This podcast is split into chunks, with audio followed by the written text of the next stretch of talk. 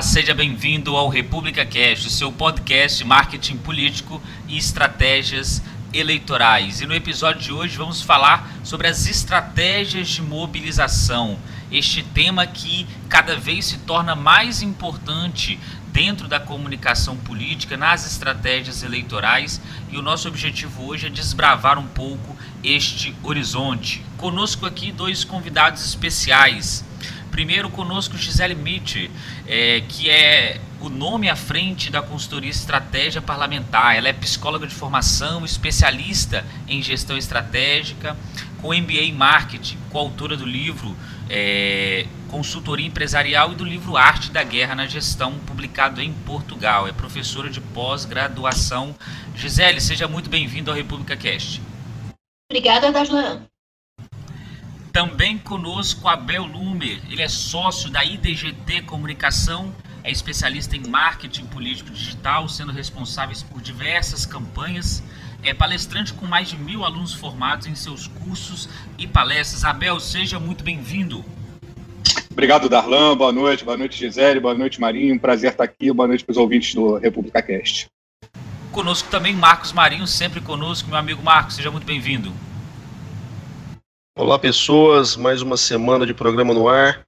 Tenho gostado aí que tem uma galera já começando a, se envolver com o nosso projeto, Darla, e recomendar o República Cast nas suas próprias redes. Então, tento a pensar que em alguma coisa a gente está acertando. Eu sei que ainda está um pouco distante daquele padrão de qualidade que a gente espera entregar um dia para o pessoal que tem nos prestigiado, mas acredito que nível de conteúdo a gente não tem deixado tanto a desejar assim. Então, primeiramente, brigadão a todo mundo que tem nos acompanhado no República e nos ajudado na propagação e divulgação aqui do nosso podcast de estratégias eleitorais.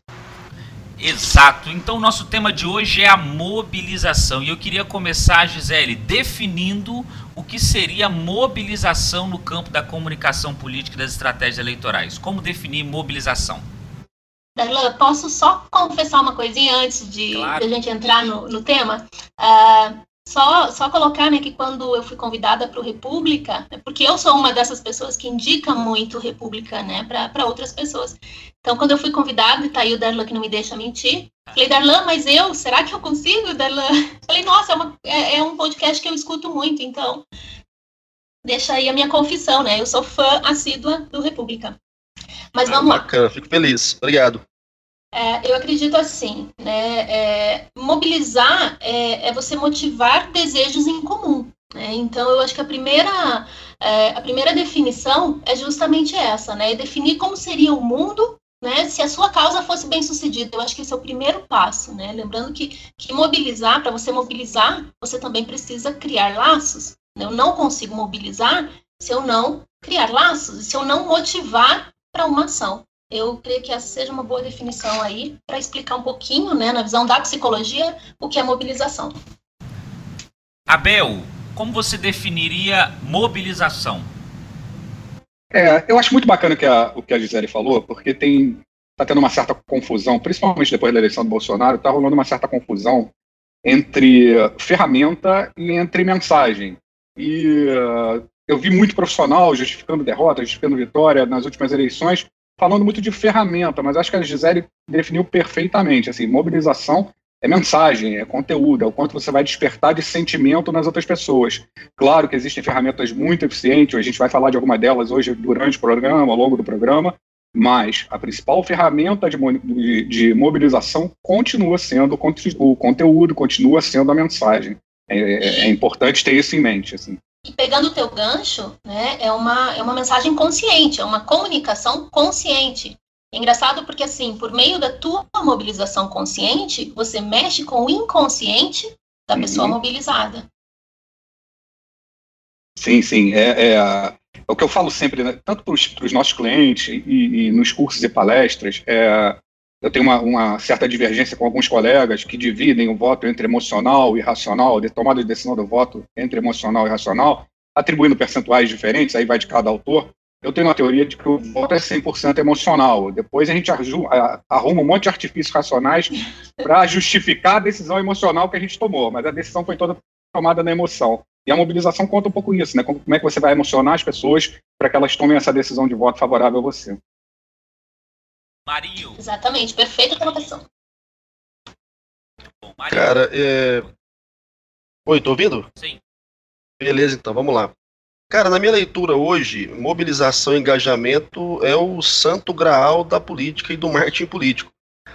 Porque a gente tem percebido, eleição após eleição, que as técnicas tradicionais já não conseguem chamar tanto a atenção do eleitorado, da população de modo geral, que as regras do processo eletivo estão cada vez mais complicadas para quem pleitia de fato um cargo político. Oi. Alô, alô? Ei, Oi, tô te ouvindo. É, parece que tinha caído a, a, a fala aqui. Então, é, cada vez mais está difícil o pessoal conseguir aí voto, conseguir fazer campanha, porque as regras mudam, some o dinheiro, é, o pessoal está cada vez mais arredio, mais alheio ao processo. Então, você conseguir buscar elementos que de fato envolva as pessoas ao ponto delas se envolverem também na sua campanha e participarem ativamente do seu processo, é, é, é, é, o mais bacana que se pode ter hoje em nível de representação política na minha leitura. Porque você conseguir reunir pessoas e colocar no sentimento dessas pessoas que vale a pena se envolver com a sua causa e te dar respaldo, te dar apoio, porque não é só votar em você, é de fato se envolver com a sua campanha e militar em prol da sua campanha. Esse é o, na minha leitura, o principal objetivo que hoje quem atua no marketing político e quem atua na, na, na atividade política tem que almejar. E para isso vai se valer de ferramentas tecnológicas, online e offline, mas fundamentalmente para isso vai ter que uh, arregaçar a manga, calçar um sapato confortável e andar atrás para se relacionar com as pessoas. Uma coisa que eu falo é deixar de lado o palanque mental, né? Então, porque assim, tem que entender que a visibilidade da mobilização, ela tem que incluir as pessoas que fazem ela acontecer. Muitas vezes, o político ele sobe no palanque mental dele, né? Ou seja, ele fica naquele pedestal e quer que as pessoas mobilizem, né? Mas eu acho assim, a, a primeira mobilização deve vir do político, do parlamentar, para que possa incluir essas pessoas para que, que faça a mobilização acontecer. E é, uma coisa bacana na sua fala. Só pegar uma carona na fala da Gisele, é que, de fato, a gente está numa mudança tão interessante desses paradigmas do relacionamento, né, de líder e liderado, que quem imagina que vai se manter na posição do, do, mito à distância e não se envolve com as pessoas cujas quais ele pretende liderar num processo de ascensão em nível de busca de poder ou até manutenção do seu status de poder, é, não está entendendo as novas dinâmicas das relações pessoais e sociais, né? Aquela lógica do, do, do, líder distante, que a sua simples imagem e o seu simples desejo era capaz de fazer tremer as estruturas sociais, já não acontece mais. A, a população, talvez seja uma leitura, uma leitura um tanto quanto é, enviesada da minha parte, por ser pesquisador de comunicação, Uh, os próprios processos de comunicação hoje, por serem bilaterais em essência, por conta principalmente das ferramentas web, é, é, desconstruíram essa ideia do receptor passivo de qualquer conteúdo, né, do adorador à distância. Agora as pessoas querem se relacionar com seus adorados, eles querem se relacionar com as marcas, com os políticos, e o relacionamento ele traz um pouco de humanidade no processo processo, né? Então, quem quer se manter muito distante, não se envolver ao ponto de sujar as mãos mesmo, é, eu acho que cada vez mais ter dificuldade de mobilizar e engajar em sua causa. É, eu acho que, que a grande, o grande momento disruptivo que a gente está vivendo é o que eu chamei de do fim da era das platitudes. Assim, é, é um, há um tempo atrás a gente podia fazer uma campanha quase ascética, né, cheia de, de truísmos, de, de falas óbvias, de discursos óbvios, que não tinha, como você falou, Marinho, a bilateralidade, não tinha o diálogo entre entre é, é, candidato e eleitor. Hoje esse, esse político não sobrevive mais. A gente viu isso na figura do Alckmin na última eleição. É, um discurso com mais medo de perder a eleição do que com vontade de ganhar. Ele tinha um maior orçamento de campanha, tinha maior tempo de TV, ou seja, ele tinha poder de mobilização gigantesco e não emocionou ninguém. Eu acho que assim, é um marco muito importante para a política que as redes sociais trouxeram é o fim da era das platitudes. Acabou o discurso óbvio. As pessoas querem os motivos certos e explícitos para te odiar ou para te amar. Mas ela, ela, ela, quer saber exatamente por que, que ela está te odiando, por que, que ela está te amando. Quem trafegar no caminho do meio está trafegando por uma via que não passa ninguém. Ô, Abel, eu acho que a gente pode. Vamos não, falar, então, só... tá todo mundo, é levanta gente... a mão. Isso é bom, isso é um é, bom Primeiras sinal, meninas. É um Primeiras é. meninas. Sim, sim, é o que claro. a gente chama de, de né, isso em tendência, né? O nome disso é joining, que é o desejo por conexão. Né? As pessoas elas gostam de estar junto, elas gostam de se conectar. E o que aconteceu com o Alckmin foi essa falta, né, de, de essa falta de desejo de se conectar. E eu, eu creio que ali mostrou bem que não adianta eu ter o maior tempo, não adianta eu ter o maior orçamento, se eu não tenho o desejo por conexão. Marinho. É, se a gente pegar é, essa leitura do Alckmin, né, é interessante que o PSDB em nível uh, do topo da cadeia tucanística ali, é, é, ele é muito pródigo em ter figuras que têm muita dificuldade, de fato, em botar o pé na terra, né, cara? Se a gente pegar o Serra, a gente pegar o Alckmin. E o mais engraçado é que o Dória, que é uma figura de pullover eterno, na minha visão, ele consegue construir um nível de relacionamento com a população. Tanto que foi eleito duas vezes, né? Obviamente você tem questões contextuais aí, mas o cara foi eleito. Ainda foi eleito vendendo a primeira imagem do João Trabalhador. Né, um cara que, como eu falei, é um pullover eterno. Uh, agora, pegando essa esteira do, do, do Alckmin, que foi colocada pelo Abel, eu acho que uma outra figura também que deixou isso muito claro pra gente é o Meirelles, né? Que na minha leitura sempre é o melhor candidato para o Banco Central ou algum correlato. É, que teve uma campanha esteticamente, mas eu considero perfeita, eu só que é uma acho. pessoa incapaz de ter esse tipo de engajamento e mobilização com uma sociedade que não se percebe em nada próxima a ele. Né? Ele tem tanto orgulho do, do, currículo, que é um currículo de fato vencedor, a gente tem que bater palmas para o Meirelles nesse ponto, porque é o que ele se propôs, ele é, é, tem todos os seus méritos, mas é um currículo que não consegue, em momento conectar com as pessoas. E aí, eu até acho que a, a Gisele pode me, me corrigir nesse ponto, eu acho que é muito difícil você conseguir hoje mobilizar e engajar pessoas na sua causa se essas pessoas não se virem em algum momento próximas a você se elas não se virem de fato é, é, é, partícipes da sua vida ou você da vida delas, porque senão fica muito complicado, né, cara? Por mais grana que você aparente ter, por melhor que você aparente ser, fica distante, né? É um tipo de representação que não, não, não cola mais. Porque as pessoas, pelo menos é uma leitura que eu faço, e, e por ser da publicidade, eu eu vejo um pouco isso também em relação às marcas, é, não é mais aquela coisa da, da, da, marca ícone que me atrai e eu idolatro, mas agora é da marca relacional, da marca que eu interajo, que em algum momento ela faz parte da minha vida, mas eu também faço parte da vida dela. E eu penso que a partir de agora, as próximas eleições, isso vai ficar cada vez mais evidente.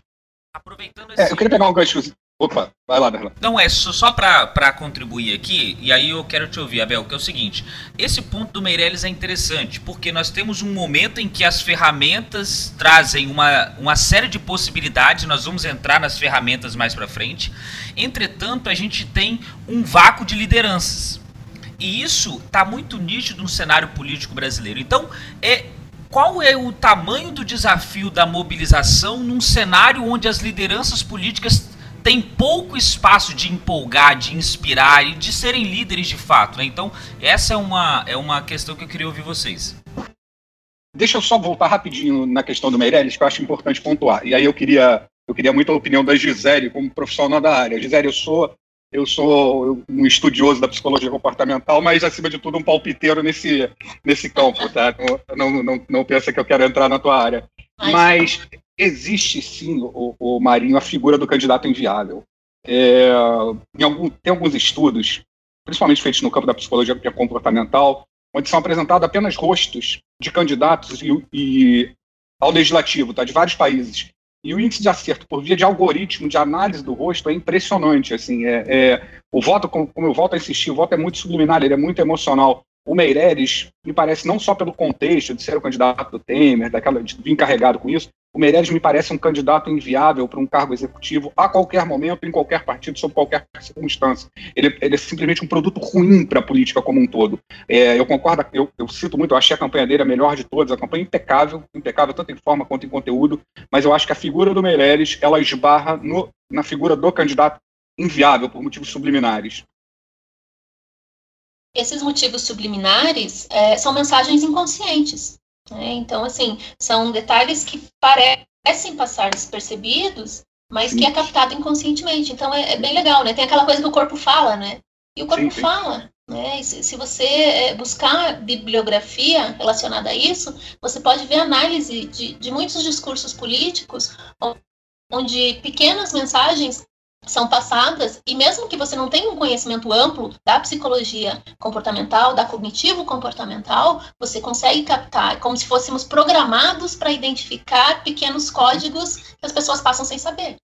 Isso, eu fico, eu sempre estaria muito nesse assunto, que não é o tema do programa, Darlan, mas eu falo isso muito, muito com os clientes com que eu trabalho. É, nós somos especialistas em, em, em, reconhecer expressões faciais, né? Até pela nossa evolução, a gente tem que, tem que entender se aquilo é um tom de ameaça, se aquilo é um tom amigável.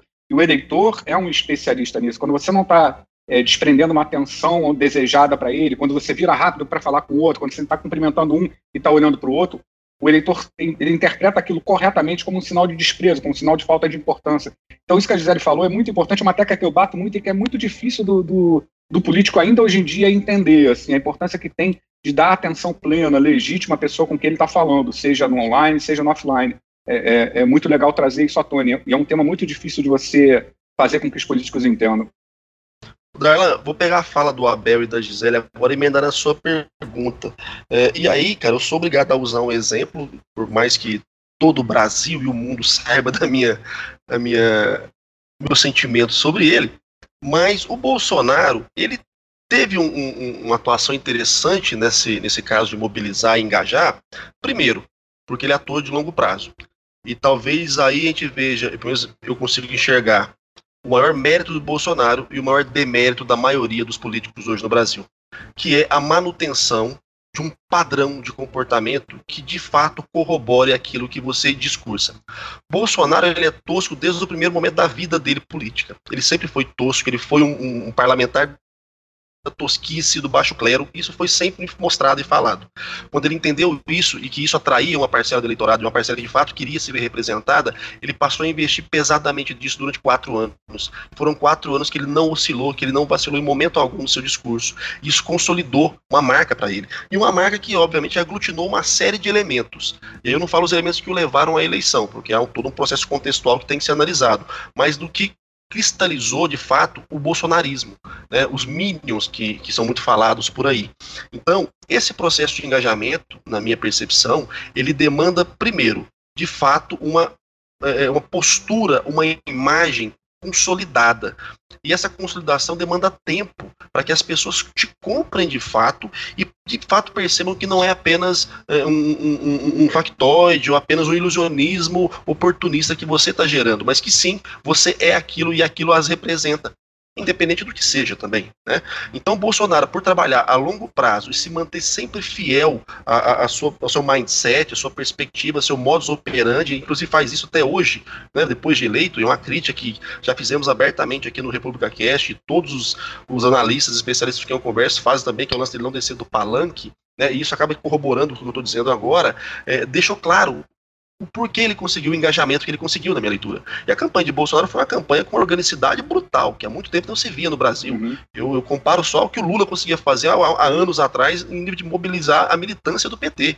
E Talvez o Collor de 89 também. Talvez, mas também eu acho que foi um muito mais contextual até do Collor do que é o Lula, né? Porque o Lula, de fato, ele carregar, carregou essa força enquanto ele existe e carrega até hoje, boa parte dela ainda.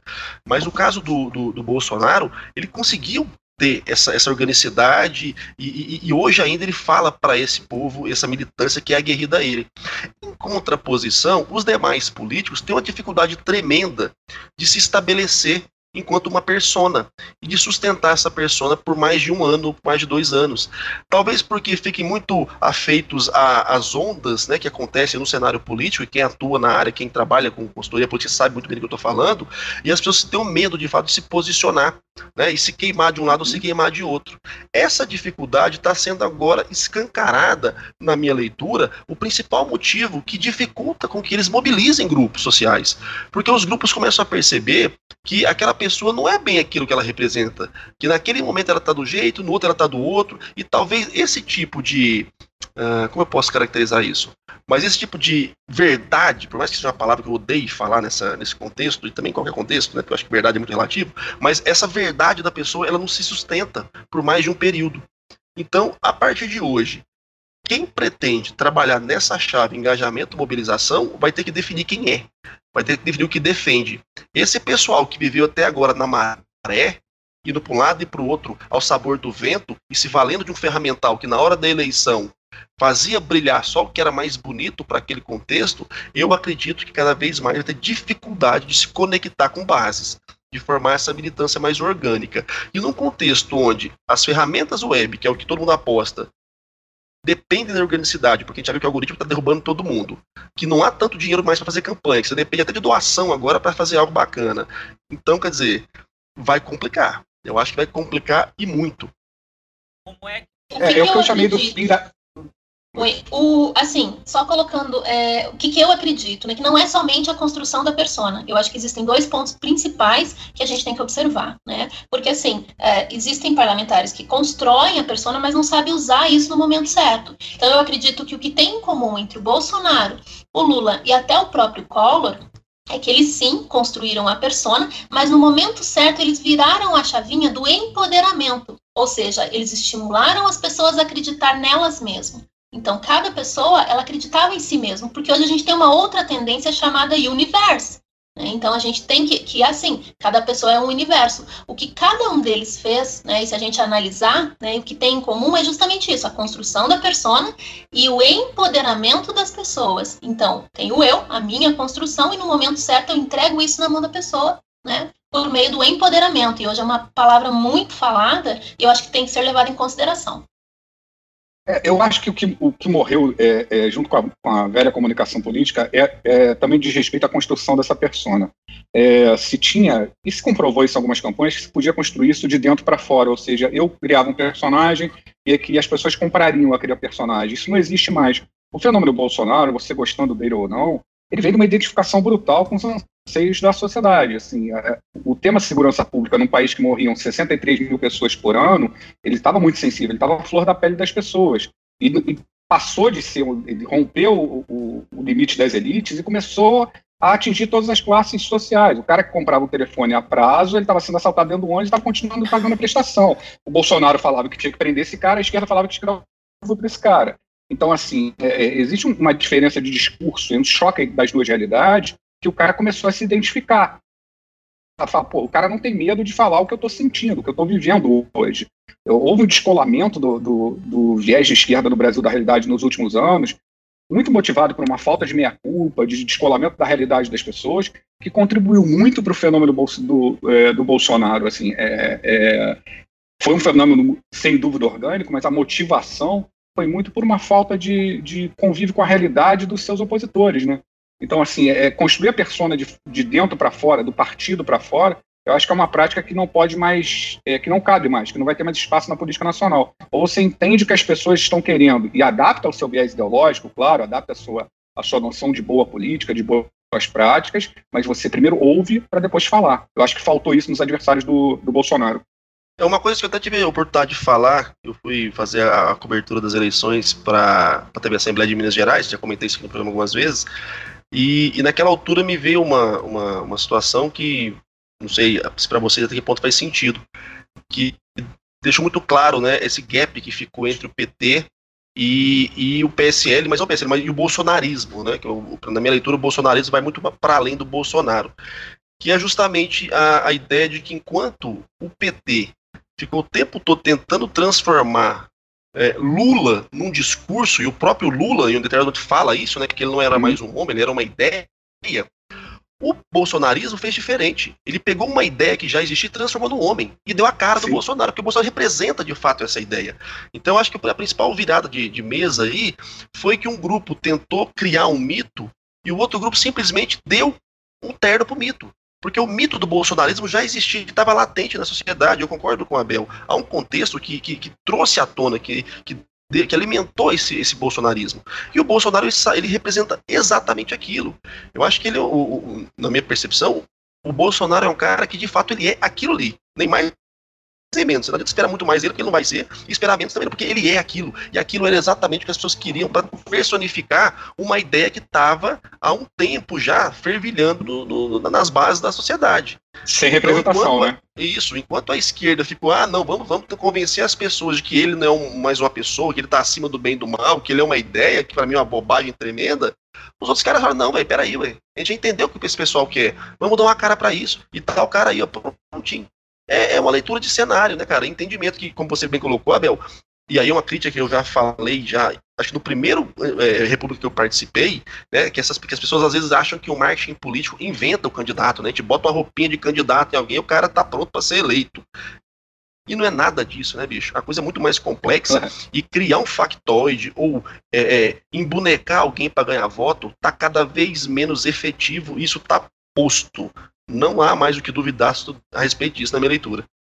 Exatamente. E aí voltamos de novo né, na questão do desejo por conexão. Né? Então, assim, é, não existe mais aquela figura que está no pedestal. Né? Existe quem? Existe eu e o meu universo, e existe o meu desejo por conexão. Então, a partir do momento que o Bolsonaro é colocado como uma pessoa, é, vou colocar entre aspas, né, uma pessoa normal, uma pessoa acessível, né, e uma pessoa muito parecida comigo, isso por si só já gera a motivação já gera o desejo da mobilização, e uma mobilização espontânea, porque é aquele empresário que vai olhar e vai falar: puxa, esse cara está falando para mim e eu sou muito parecido com ele. Então, isso por si só já gera motivação para mobilizar. É, eu, tive, eu tive. A gente que trabalha com política. Deixa eu só concluir rapidinho, é só um pontinho engraçado. É, a gente que trabalha com política, a gente está o tempo inteiro fazendo qualitativa no Uber, no táxi, no restaurante, a gente está perguntando para todo mundo em quem vota e por quê, né? Eu, eu, sou um lunático com isso, eu perturbo todo mundo. Eu tive, eu tive um insight muito grande que o Bolsonaro ia ganhar a eleição, quando eu perguntei para um garçom que estava no restaurante em quem ele ia votar, e ele falou, cara, é, senhor, eu vou votar no Bolsonaro, eu moro em comunidade. A justificativa dele foi, eu moro em comunidade. Ou seja, ele resumiu de uma forma tão, tão simples e tão objetiva que, cara, aquela realidade de violência que ele vivia só existia uma saída, que era o Bolsonaro. Eu falei, cara, esse cara ganhou a eleição. Ninguém mais para ele. Interessante. É, trazendo aqui esse ponto da perspectiva, se foi um movimento orgânico, articulado, toda vez que se fala em Bolsonaro, é, se discute a questão dos robôs. Né? É uma discussão que sempre vem à tona quando se fala é, na temática. Então, a perspectiva, a questão que eu quero colocar é o seguinte: qual é o papel na mobilização que vocês têm percebido, na forma como alguns candidatos ou políticos em mandato têm utilizado a sua comunicação, qual tem sido o papel dos robôs nesse processo? Eles de fato é, são uma realidade que as, as eleições e os mandatos vão ter que enfrentar? Ou será que as redes sociais os, vão conseguir mecanismos para diminuir a atuação desses robôs? Eu Alguém vejo, quer começar? Eu posso começar. Eu vejo, é, falo, falo por mim, né, meus clientes e, e, a minha consultoria. Eu, eu vejo hoje como fundamental né, a atuação dos robôs, quando bem direcionados, uh, quando bem configurados. Né, então, tem vários detalhes, né, para que. Porque, assim, é, quando uh, a pessoa tem que sentir que ela está falando direto com o próprio parlamentar. Então, eu acredito assim, tem que ter alguém que saiba como configurar e como trabalhar com esse robô. E uh, o, o boot ele vai até um, determinado até um, um, determinado ponto. A partir dali, aí a gente tem que assumir para poder ganhar essa pessoa e fazer com que ela faça o que gostaríamos que ela fizesse, independente do que seja. Independente se você vai trabalhar com construção de Big Data, independente se você vai mobilizar essa pessoa. Eu acredito assim, a participação dos, dos robôs é fundamental até determinar, é igual sorte, né? A sorte ela te ajuda até uma parte do caminho. Dali para frente até você com você mesmo. Eu acredito que os robôs eles têm essa função. Em algum momento a gente tem que assumir. É, eu, eu acho muito bacana esses programas e aí eu quero te parabenizar de novo, Darlan, pela iniciativa. É, não só para desmistificar um pouquinho a nossa profissão, né, a profissão de consultor político, que é muito mal vista no Brasil, mas também pela pluralidade de ideias. É muito bacana isso. É, eu, por exemplo, tenho uma opinião completamente divergente da Gisele sobre esse assunto. Assim. É, eu acho que, que, os robôs eles viraram uma justificativa para derrotas ou vitórias na eleição. Eu confesso, a gente estudou muito isso, a gente monitorou muito a atuação de robôs nas eleições presidenciais. É, eu não vi nada de significativo em termos de influência de voto. Eu acredito nos robôs como uma ferramenta de segmentação de base, para você segmentar a base um pouquinho é, mais rápido, um pouquinho mais eficiente, mas ela, se você não, não tiver uma, uma, uma, ação humana, e aí eu concordo com a Gisele, muito rápido, você acaba tendo um efeito contrário no eleitor. O eleitor se irrita com aquilo. Então, assim, eu vou te falar como a gente usa. A gente deixa muito claro que as primeiras etapas são a pessoa está sendo atendida por um robô, a gente tem um processo de, de automação hoje no atendimento do eleitor, né, do cidadão, mas a gente deixa muito claro que ele está sendo atendido por um robô, em determinado momento ele vai falar com o operador humano. mas essa, essa interação dura duas ou três perguntas que servem para a gente segmentar, gente segmentar a nossa base e a partir dali a gente tem gente para conversar com ele. Eu, de tudo que eu estudei, de tudo que eu vi até hoje, eu não vi nenhuma grande influência, nem para bom, nem para ruim, na atuação de robôs em campanhas eleitorais. Assim, eu acho que é um produto que está sendo vendido muito fácil, as pessoas são muito crentes ainda nesse assunto, há um, há um anseio muito grande por isso, mas em termos de influência de voto, de você trocar o voto de alguém, você conquistar um indeciso, eu ainda não vi nenhum case eficiente do uso de robôs. Eu tenho uma leitura um pouco próxima do Abel. Eu acho que uh, talvez haja sim uma, uma utilidade ferramental para os robôs, mas eu ainda percebo que nível de efetividade para aquisição de voto, eu não tenho nada que me convença ainda que, que, tem de fato algo efetivo. Agora, eu percebo que há uma utilização é, é, concreta para obnubilação de cenário né? Você usar de robôs para silenciar oponentes ou para gerar algum tipo de crise na base adversária, isso tá, tem ficado posto, e na última eleição isso foi ainda mais evidente, né, que é a utilização de fato para você tumultuar as redes, tentando obscurecer algumas falas, tentando apagar alguns discursos, tentando inflar algumas questões é, que muitas vezes funcionam muito mais como é, cortina de fumaça do que de fato um processo propositivo e que agregue a, a opinião pública em prol de algum objetivo. Até então, o que eu tenho percebido dessa utilização é, tem sido mais nessa linha. É, em 2018 ficou para mim bastante evidente.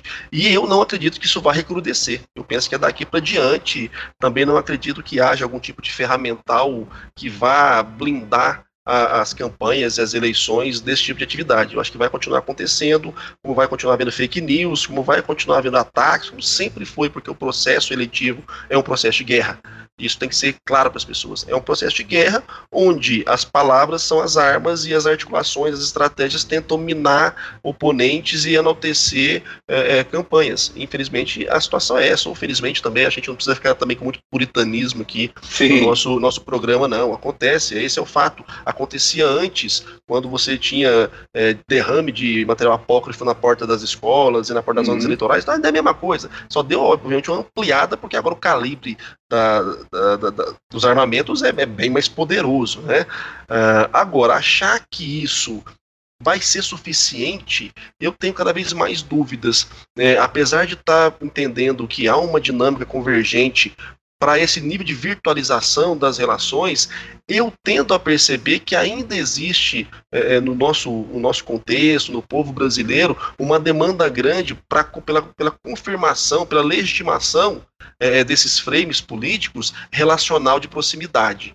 Então eu acho que os bots vão conversar, vão tentar colocar pautas, vão tentar é, inflar ou apagar oponentes, mas isso ainda vai ser necessário que seja corroborado com o pastor na igreja, com o líder religioso, com o cara do bairro, com o cara do meu trabalho, o cara do meu boteco. Eu acredito muito pelas teorias que eu pesquiso, né, da, da representação social do Moscovici, que você consegue criar, de fato, essa representação social com a soma dos frames.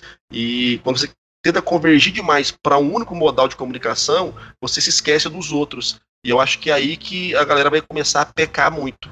É, é investir de, só nessa, nesse ferramental web e se esquecer que para conquista, para engajamento, para mobilização de pessoas, você precisa é dessa coletânea de frames que vai de fato motivar alguém a se envolver contigo. Pelo menos é a minha leitura até aqui e até que é, surjam novos estudos aí para comprovar a eficácia desses, desses bots para algo além do obscurecimento e da, e da campanha de, de sei lá, de, de peso mesmo em relação a, a, aos ataques.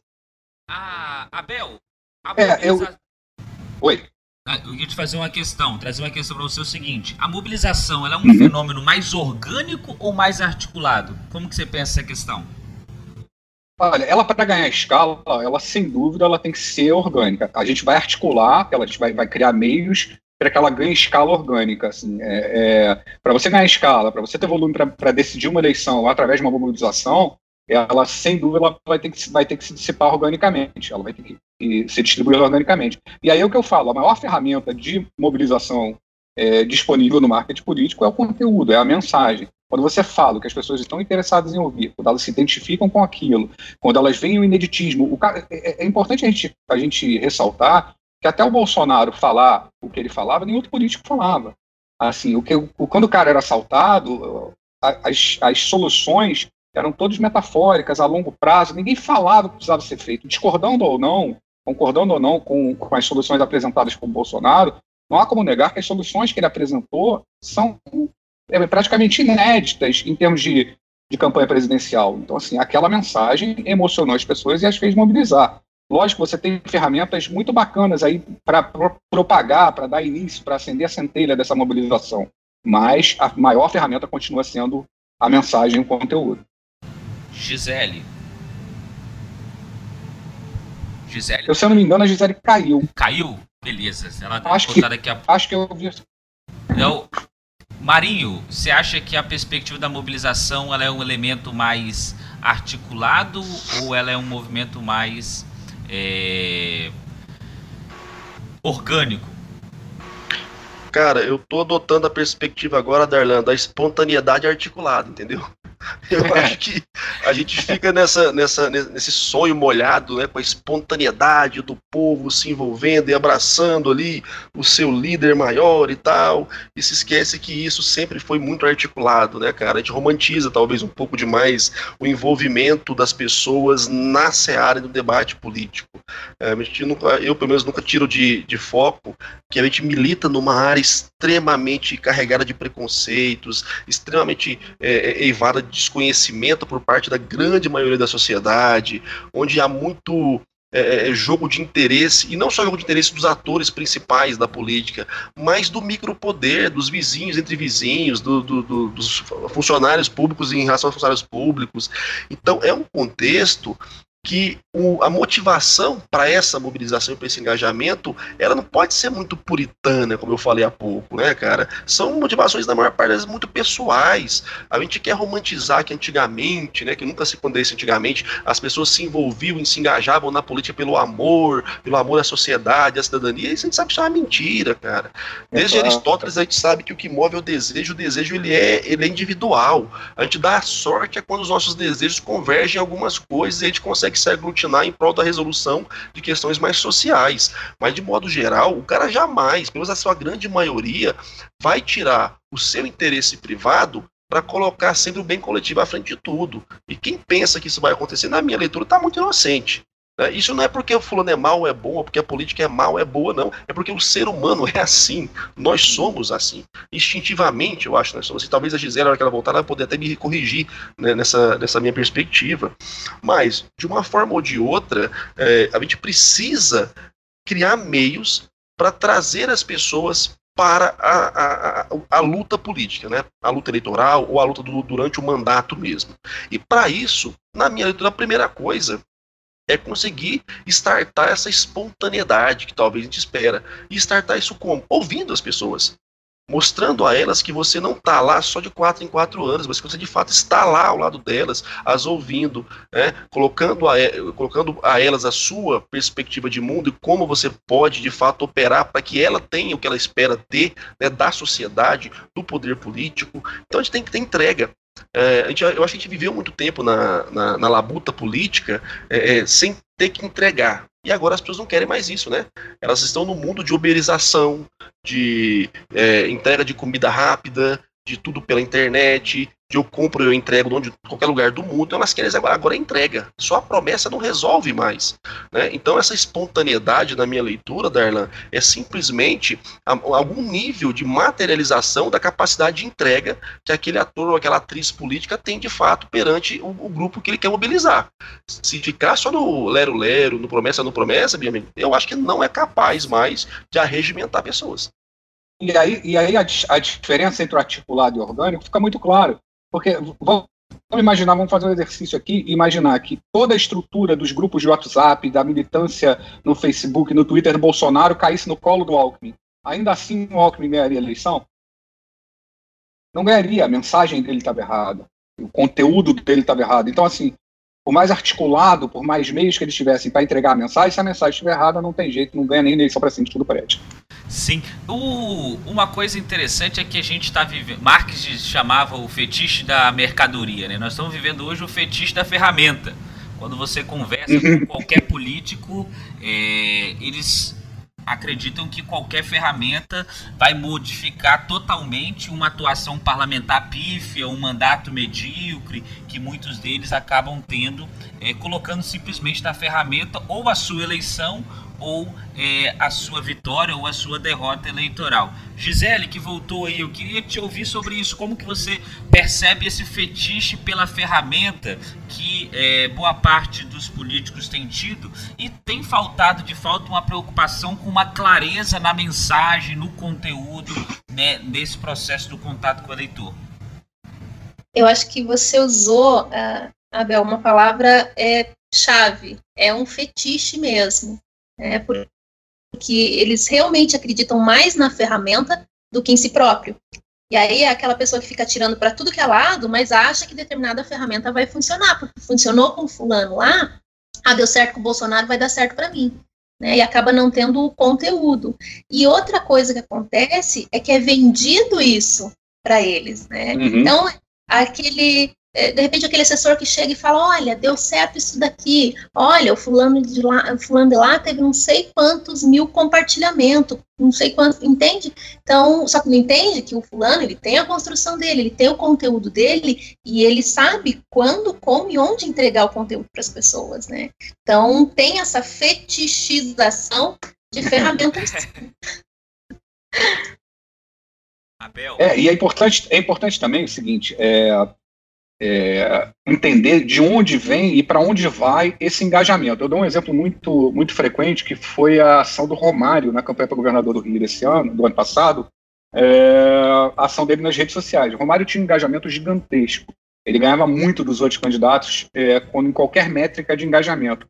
Mas eu parei eu, eu, eu, fui convidado para fazer o digital do, do Romário, a gente acabou não acertando lá no início, mas eu fiquei em contato com o pessoal do Podemos e eu falando, cara, vocês, vocês estão fazendo tudo errado. Assim, é, vocês estão com um engajamento gigantesco que vem basicamente de duas linhas editoriais claras. O Romário Atleta, onde ele é um ídolo nacional, ele vai ter milhares de curtidas, ele mostra um gol na Copa, ele mostra um gol numa decisão pelo Flamengo, pelo Vasco, ele vai ter milhares de curtidas, milhares de compartilhamentos.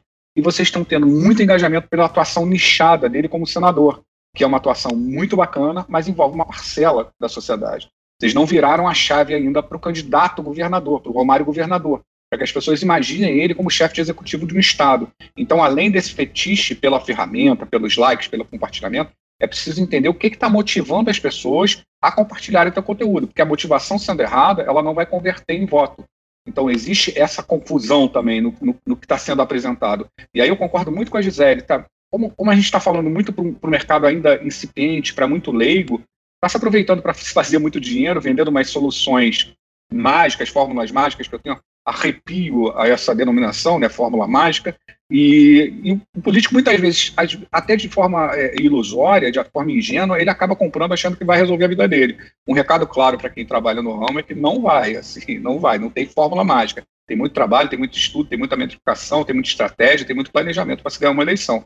Não existe fórmula mágica, senão seria, seria um leilão, né? Quem comprar essa ferramenta mais cara investisse mais dinheiro, ganharia eleição. E a verdade não é exatamente essa. Exatamente. E assim, é, vou dar um exemplo super básico, né, numa estratégia de ou comunicação de mandato, vamos supor lá um político de primeiro mandato ou até campanha, né? É, analisar muito métrica de engajamento, né, porque a gente tem a, a, a, métrica de propagação e a métrica de o engajamento de propagação e o engajamento de ação. E às vezes eles ficam muito focados na, na, no engajamento de ação, que é o curtir, é o comentar, e esquecem de analisar é, engajamento de propagação, que seria a divulgação efetiva né, da, da, do que ele quer que comunique. Então, às vezes, é, e aí vem de novo né, a, a, essa fetichização né, em torno de, de uma estratégia equivocada porque ele precisa, né, em torno de um engajamento errado. E as pessoas elas vendem muito mais é, o engajamento de ação do que a propagação propriamente dita, né? Outra coisa, analisar feedback negativo, isso é uma coisa que eu não vejo as pessoas fazendo. Né? Tem é, redes sociais que você consegue analisar muito claramente né, quem é, ocultou seu conteúdo, quem não quer mais ver seu conteúdo, e as pessoas estão lá, não, tem mais gente me seguindo, mas não sabe que aquela pessoa que está seguindo pediu para parar de ver conteúdo. Então isso também tem que ser analisado. Eu acho bacana, é, pegando a fala de vocês, tanto da Gisele quanto do Abel, É, e engraçado que eu acho que até comentei num programa anterior, que eu estava dando aula numa pós-graduação aqui em Goiânia, na, na, área de marketing digital, e, e falei para os meus alunos que eu ia montar uma agência de ego marketing. O ego marketing consiste simplesmente em você inflar as coisas para a pessoa ficar extremamente satisfeita, dá resultado nenhum, mas dá muito like, ela fica feliz, ela tira selfie, porque o que eu percebo muitas vezes é que essa empolgação quantitativa, né, e muito mal interpretada por parte de, da maioria, vamos dizer assim, eu acho que dá para generalizar nesse ponto dos atores políticos, é, é, tendenciam que as atuações nas redes sociais sejam completamente pífias e de efetividade, porque é uma obsessão quantitativa que me parece que o que importa de fato é, eu tenho muitos seguidores, e aí não importa a qualificação desses seguidores, eu tenho muitas curtidas, também não importa se são bots ou se não são, porque tem cara que paga os bots e esquece que ele tá pagando também, aí tem essa loucura, né? E de fato, efetivo não tem nada, isso não gera voto.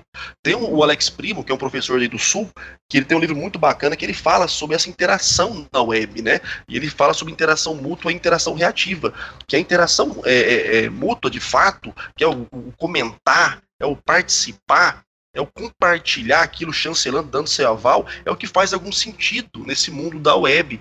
Porque o like é barato demais. O cara às vezes dá o like só porque o fulano que divulgou aquilo é brother dele, ele não quer se queimar com o cara, ele acha que tem uma obrigação meio que de broderagem de dar um like também. Mas se quer ver o, conteúdo, se quer participar daquilo, aquilo não impacta em nada nele, ele não vê o que se trata.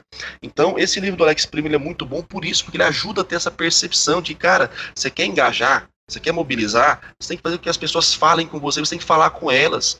Você não tem que ficar fazendo campanha só para trocar like. Né? Tipo aquela galera do, do, do, Twitter, me segue que eu sigo de volta. Isso não uhum. resolve para quem está pretendendo vencer uma eleição, para quem está pretendendo ocupar um espaço de liderança política. Então, essa empolgação e eu acho bacana, né, que eu sou um crítico ferrenho dessas, dessas modinhas tecnológicas, acho que talvez por ser do século passado eu tenha essa dificuldade, talvez, mas, cara, é sempre muito fácil perceber que a gente dando muito dinheiro para gente muito mal intencionada do nosso mercado, vendendo caixinha de campanha, vendendo receitinha mágica para eleger todo mundo, sem o mínimo de contextualização, sem o mínimo de preocupação em qual é de fato a região, ou a personalidade, ou a capacidade de, de arregimentação que tem o candidato. E tem gente que compra, porque o pessoal está acostumado com o Nissim Miojo, né? O cara não quer ter trabalho. Ele quer algo simples e fácil que fique pronto logo. Só que, meu querido, em política, como em muitas outras áreas, mas em política, porque é a área que a gente trabalha, né, todos os quatro aqui que estão, estão no, no, no podcast e, e, pesquisamos também, é, é, não é assim que funciona. Né? Por mais que pareça, né, na tela, nas telas, para algumas pessoas pareça que o cara brotou do nada, pareça que de fato ele foi o mito ungido de Jesus e não teve dinheiro na campanha nenhum, há todo um processo como, como eu falei agora, agora há pouco, né? É a espontaneidade articulada. Então, para quem não nos está ouvindo, pode parecer que é tudo fácil e mágico, mas para quem acompanha o República Cast já há mais tempo, já percebeu o suador que é ganhar um voto. O suador que é você conseguir alguém que vá levar o seu nome adiante sem querer de fato só um cargo depois que você for eleito ou emprego para a filha. Então esse pessoal precisa abrir o olho né? Eu não sei qual foi o, o participante, Darlan, que, que, teve com a gente num dos programas atrás, que falou que, como é que é? Chapéu de otário é marreta, um trem assim. Quando tava falando dessa questão de gente que ganha dinheiro fácil dos incautos aí, vendendo milagre, caixinha de campanha. É, eu acho que a origem do engajamento é muito importante nesse debate, porque é, a métrica ela tem que ser, ela tem que ser muito, muito cirurgicamente avaliada. Eu eu sou um cara que eu bato muito o pé isso nas campanhas. O cara fala, ah, poxa, a gente está perdendo engajamento por fulano de tal. E a, e a, primeira pergunta que eu falo, e daí? E daí? De onde está vindo o, o, o, like dessa pessoa? De onde está vindo o compartilhamento? Eu tenho um exemplo que, que muito emblemático em relação a isso. É, eu, apesar de, de, me posicionar muito, muito claramente nas redes sociais, é, qual é o meu viés ideológico, eu tenho amigo de todas as, as vertentes, de todos os vieses. Uma amiga minha é, muito progressista, bem situada, bem à esquerda, ela compartilhou uma frase do Crivella na última eleição para prefeito do Rio uma frase de efeito que ela gostou e compartilhou. Aí eu, eu curioso, né, entrei com ela, falei, fulana, você compartilhou essa frase, você gosta da frase, você gosta do Crivella, me conta aí o que, que houve com, essa, com esse compartilhamento, eu não entendia muito bem. Ela, caramba, Abel, é do Crivella? Peraí que eu vou apagar. Ela sequer sabia que ela estava compartilhando o material do Crivella. Ela achou a frase motivacional bonitinha, foi lá e compartilhou e paciência. Aquela frase não dá um voto para Crivella, não daria um voto para ele sequer. Mas é um conteúdo que engajava pra caramba. Eu acho que quando você faz isso esporadicamente, para fazer o algoritmo trabalhar ao seu favor, tudo bem. Mas aquilo, se aquilo vira uma obsessão, um fetiche para entregar relatório, para disparar em métrica, para disparar engajamento, isso é uma bobagem absoluta. Assim. E aí a gente foge da mobilização e entra na egonização, né? Então, Sim, isso também. tô falando, vou lançar minha empresa, velho. Vou, vou trabalhar só com ego marketing agora, que se for da política, não quero ser só, é só ego franquia, tamanho. Dentro de sócia. Então é, é, é, exatamente isso, né? Você saber é, qual conteúdo trabalhar e em que momento trabalhar. Tem horas que a gente sabe que é necessário mexer com o algoritmo. Então tem horas que cabe aquela frasezinha né, motivacional para dar aquela movimentada. Mas assim, é, saber que isso, o que vier disso, é agonização. E quando eu quiser mobilização, eu vou ter que atuar com outro tipo de conteúdo. Gisele, uma coisa é, que eu falo para os meus alunos, é, só, só pegando o gancho aqui, Abel, que eu falo muito para os meus alunos que eu aprendi quando eu trabalhei no Itaú. Né? Por, por, incrível que pareça, aos ouvintes, eu já fui gerente pessoa jurídica do Itaú. Uh, algumas eras atrás. Aí eu ouvi um dia de um diretor do banco a seguinte frase: Aqui pra gente, até perder dinheiro é aceitável se for estratégico. Então, o que eu acho importante as pessoas entenderem é que qualquer estratégia ela tem viabilidade se ela for pensada, se ela for projetada, se ela fizer parte de algo que vai para além dela.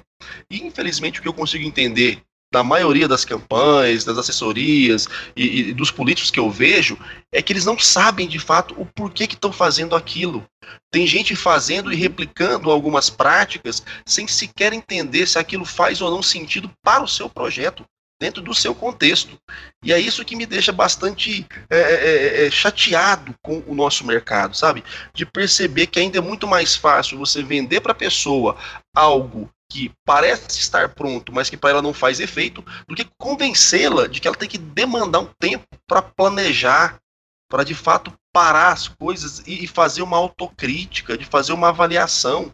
Né? Eu acho que essa, essa mania que a gente adotou de tudo muito rápido e muito fácil está matando a, a, a genialidade, está matando de fato o, o processo criativo, o trabalho bem elaborado e que dá resultado. Porque, é como eu disse, né? é um trabalho. E parece que as pessoas não querem mais ter trabalho, nem para vencer eleição, nem para ocupar espaço de poder, os caras querem ter trabalho mais. Então tá ficando difícil, né? E uma coisa que dá trabalho é segmentar a sua base. Então eu queria ouvir vocês, Abel, primeiro você, qual é o papel da segmentação da sua base, da sua lista, aqueles políticos que têm lista, né? Eu lembro de um, de um candidato a prefeito numa cidade aqui de mais de 300 mil habitantes que é, nós fomos deputado estadual de quatro mandatos, aí fomos iniciar o trabalho e fomos ver o que, que ele tinha de, de base de dados. Né? Ele tinha mil e-mails que ele não sabia nem de onde era. Então, é, essa era a base que ele construiu em quatro mandatos como deputado estadual. Então, Abel, queria te ouvir sobre isso. Qual o papel da segmentação e da construção de uma, de uma base é, para o processo de mobilização?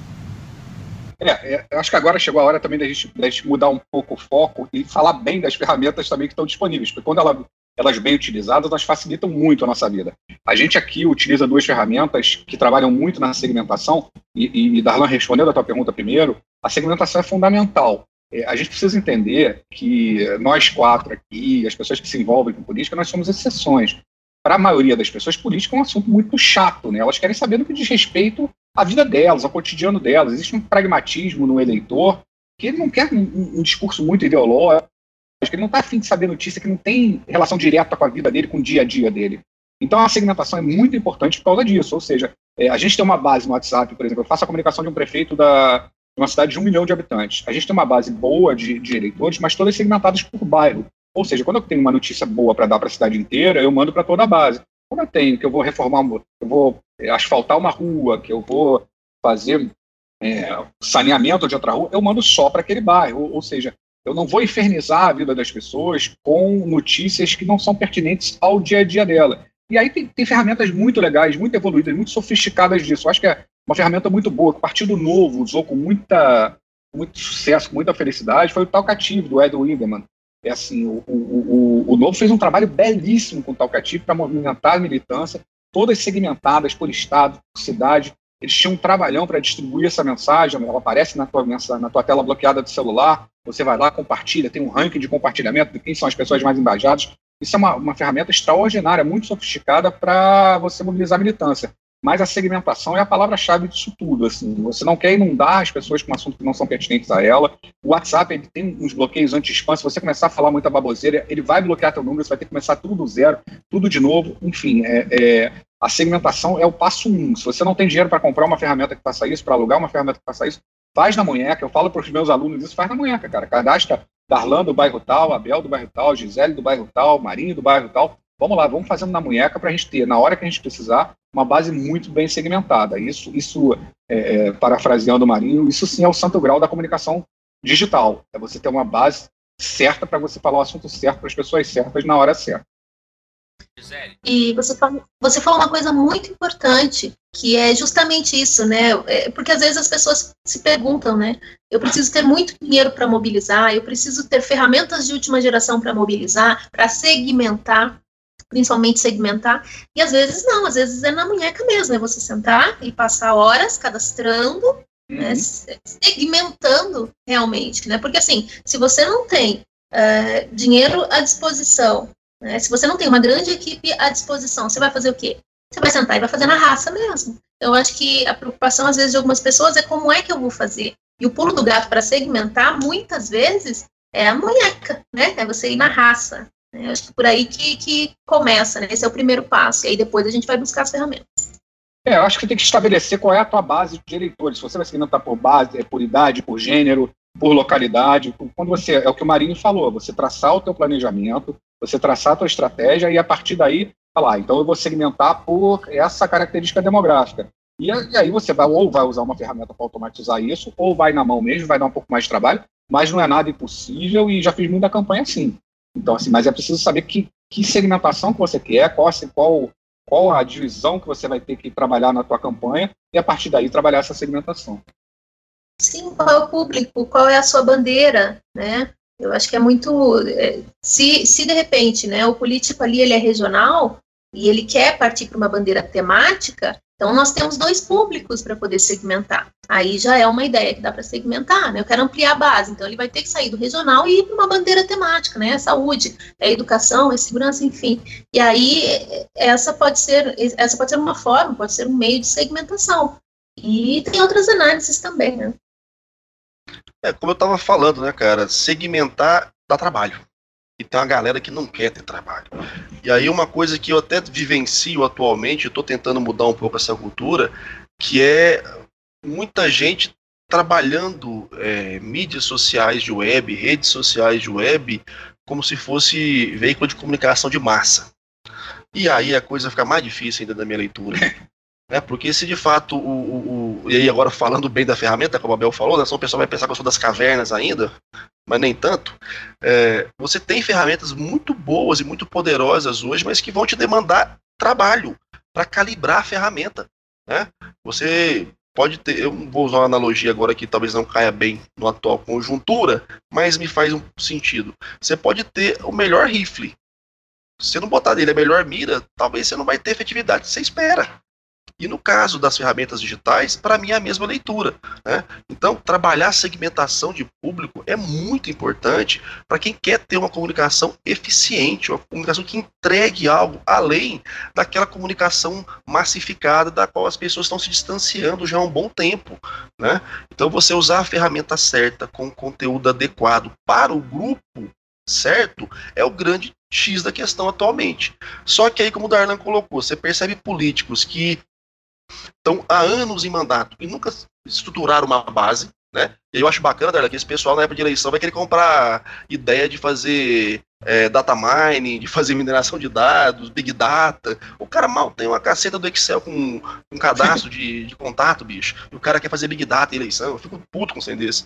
Então, assim, o trabalho ele tem que ser realizado durante médio e longo prazo. Porque se a gente está falando de mobilização e engajamento, a gente está falando de relacionamento. Relacionamento demanda esforço e demanda tempo para ser construído. Aí os caras não fazem, chega na época da eleição, fica desesperado para comprar mailing, para comprar banco de dados, para comprar gente que ele sequer teve algum contato, ou, ou, ou, ou é possível de ser significado de uma forma positiva para o projeto. Então, quer dizer, aí vira uma bola de neve de erros né, subsequentes, que no fim das contas o cara gastou uma grana danada para não ser eleito. Ainda vai culpar você que não falou para ele que não era para fazer isso. Sendo que você falou para ele e ele não te ouviu, porque veio algum parente maldito e disse que é o que estava na moda, o que todo mundo estava fazendo era isso. E o cara vai é, fazer é, também.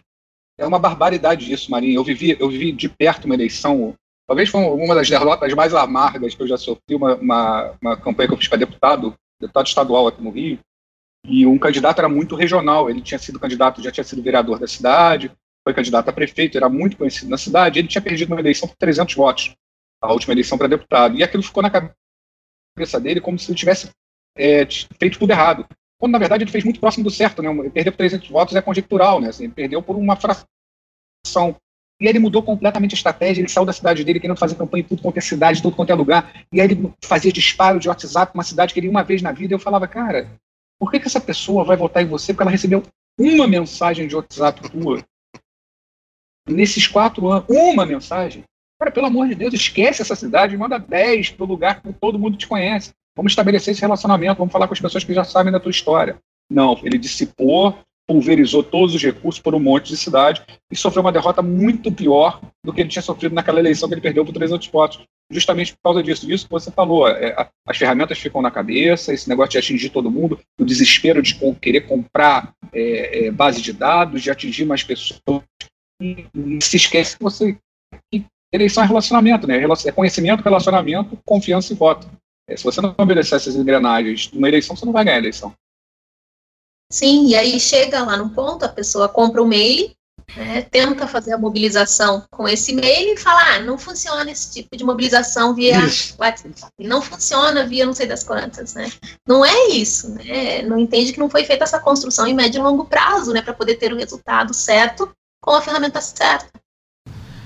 Passamos de uma hora de conversa e agora nós estamos entrando nas ferramentas. Então eu queria dizer para quem está ouvindo e chegou até aqui que existe muitas coisas, muitos elementos que têm que ser pensados antes de escolher qual a ferramenta melhor, melhor para ser utilizada de acordo com o seu objetivo. Então agora eu queria trazer a nossa discussão para as ferramentas.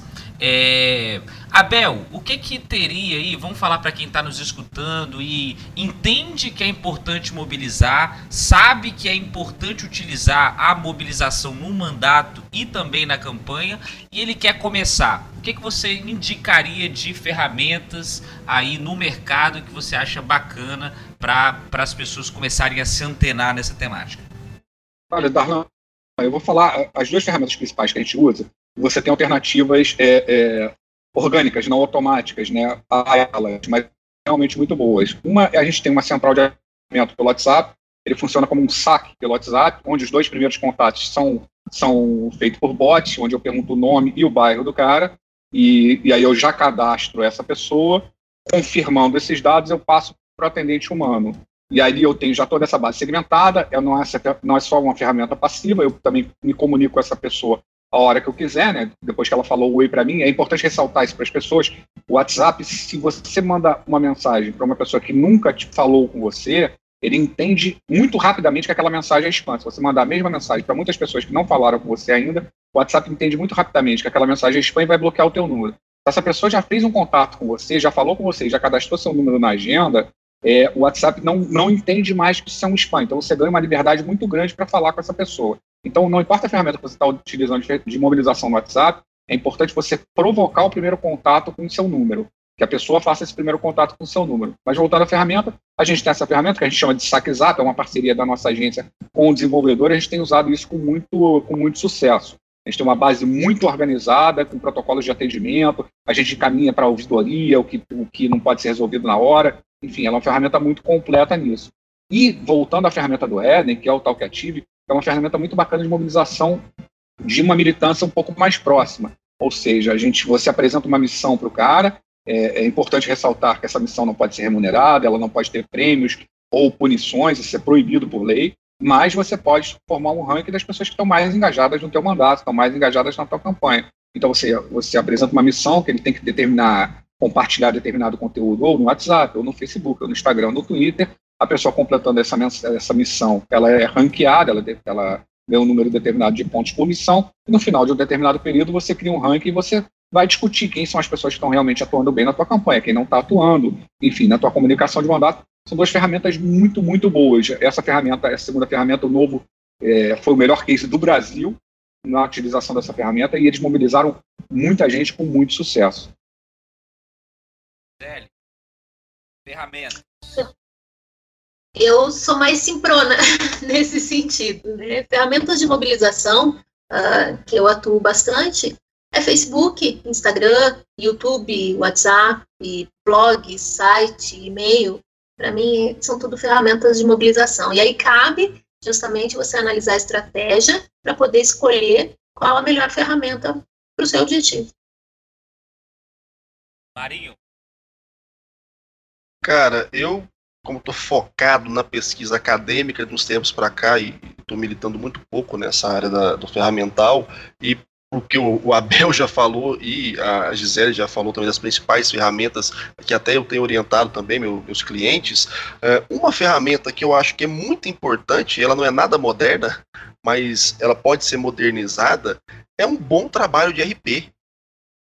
Cara, você tem hoje políticos que não conseguem ter um bom trabalho de relações públicas, ele não reverbera, e se ele não reverbera, ele não atrai, se ele não atrai, ele não imobiliza, ele não engaja.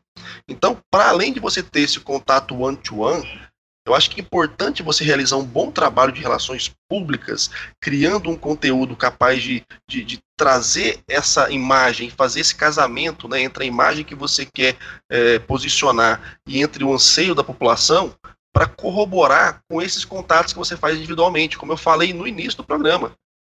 Na minha leitura, é uma composição, é um puzzle de frames que tem que se alinhar. Então, usar de RP hoje para você atrair pessoas e mobilizar e criar relacionamentos, é, eu acho que é muito viável, também muito útil. Principalmente quando a gente está falando de mandato. Quando a gente está falando de alguém que está no poder, que tem condição de renovar o seu, o seu cargo ou de almejar um cargo em uma outra esfera, né, um executivo, um legislativo indo para o executivo, é, é, para além de usar um ferramental que está aí à disposição, você criar ações de relacionamento, de relações públicas com a imprensa para ela te reverberar de uma maneira melhor, com grupos sociais, com pessoas é, e de fato identificadas enquanto lideranças, para que essas pessoas te ajudem na penetração em alguns segmentos, eu acho que é extremamente útil até hoje. E você começa, criando isso já antecipadamente, a se blindar daquela galera que aparece na época da eleição dizendo ser liderança, querendo tomar o seu dinheiro.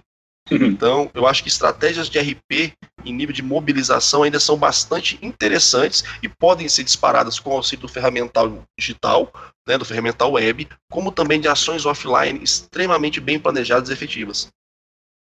O Darlan, deixa eu só, só é, fazer um adendo aqui. É, tem uma ferramenta, tem, na verdade, assim, um, um dispositivo que é fundamental para a mobilização. Ela não é uma ferramenta de mobilização, mas ela é fundamental para definir as, as suas estratégias de mobilização. E muita gente em mandato negligencia isso. São as ferramentas de monitoramento. Assim, é, é importantíssimo você trabalhar com alguma ferramenta de monitoramento para quantificar e qualificar os anseios do teu eleitor. Como está teu relacionamento com ele, como está teu relacionamento em relação ao teu concorrente direto, quais são os anseios dele, como é que está a reação ao, ao, conteúdo publicado. É, isso, isso já é uma parte que é muito difícil você fazer manualmente. Se você fazer na munheca, realmente vai te dar um trabalho muito grande. Hoje a gente tem ferramentas de monitoramento muito acessíveis. É, vou destacar duas delas, não, não tem nenhuma parceria com nenhuma das duas, mas são as duas melhores do mercado, que são a Scoop e a Stiling. É, ambas têm, têm seus pontos fortes e fracos, mas é muito difícil você fazer um trabalho profissional na política se você não tiver uma ferramenta de monitoramento do teu eleitor e da tua presença nas redes sociais. A partir disso, você vai criar diagnósticos muito detalhados, muito sofisticados, para traçar suas estratégias de mobilização. É, eu vejo muita gente, eu diria a maioria quase absoluta, não trabalha, não opera com ferramentas de monitoramento. O chefe isso, muita gente do legislativo é, um parlamentar traçando voz certas sem saber para onde vai, sem metrificar o próprio conteúdo, sem entender como o conteúdo está impactando as pessoas, pela falta de utilização de ferramentas de monitoramento. Ou seja, ela não é exatamente uma ferramenta de mobilização, mas ela nutre as ferramentas de mobilização. Sim. O, uma coisa importante, se a gente pega, faz um olhar um pouco mais histórico, nós vamos perceber que as redes sociais tiveram um papel nas mobilizações, tanto das jornadas é, de 2013 para cá, tanto no movimento do impeachment. Né? Então, esses dois grandes movimentos tiveram, as redes sociais tiveram um papel importante de mobilização. E nas eleições nós temos um destaque do WhatsApp. Na opinião de vocês, é, olhando aí no horizonte para 2020, é, o WhatsApp ainda tende a ser a grande ferramenta de mobilização, um grande espaço, ou vocês acham que pode estar tá surgindo alguma outra que é, pode fazer sombra aí ao WhatsApp do que ele foi nas eleições de 2018? Eu posso Cara, começar. se vocês quiserem. Quer falar, quer falar Maria? Não, não, não, vai lá, vai lá, força. É, deixa, é, é, importante, o WhatsApp, assim, ele vai ser, a, eu não tenho a menor dúvida que nas eleições municipais ele vai ser a primeira tela das eleições.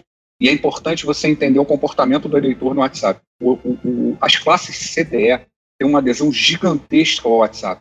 É, e existem algumas razões, alguns motivos, talvez a Gisele possa corroborar ou discordar da, da, do meu diagnóstico. Ela tirou do eleitor CDE a pressão social por produzir conteúdo diário, por produzir conteúdo bacana. No Instagram, todo mundo tem uma vida magnífica, todo mundo é fitness, todo mundo está comendo comida japonesa, está todo mundo sempre muito bem. O Facebook, todo mundo tem muita opinião, né?